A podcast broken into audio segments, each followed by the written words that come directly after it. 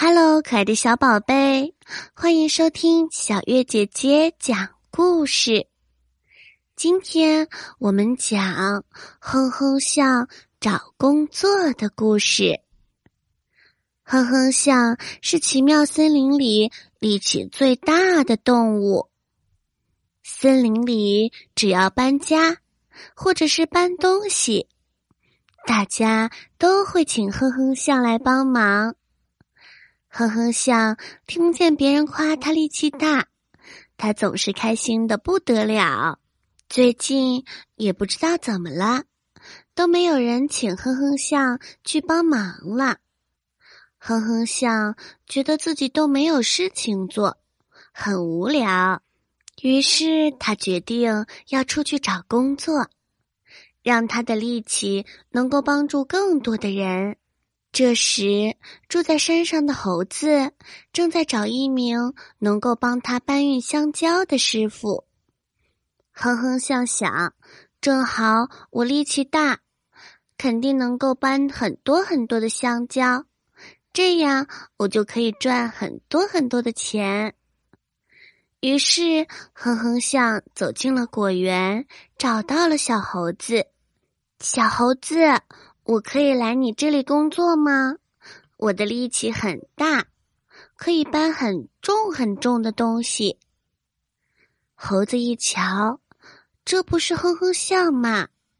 立刻就答应了他。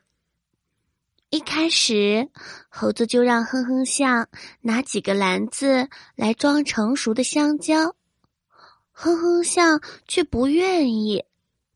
猴子有点生气的说。哼哼象，让你拿几个篮子，你都不愿意。你是来工作的吗？哼哼象不在意的说：“这个可不是我的工作，我的工作是搬很多很多的香蕉和重的物品。就这几个篮子，哪里需要我帮忙啊？”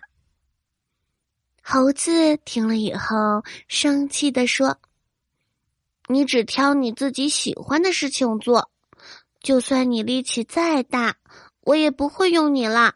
你走吧。说完，哼哼象头也不回的就走掉了。回到奇妙森林之后，哼哼象把这些事情告诉了妈妈。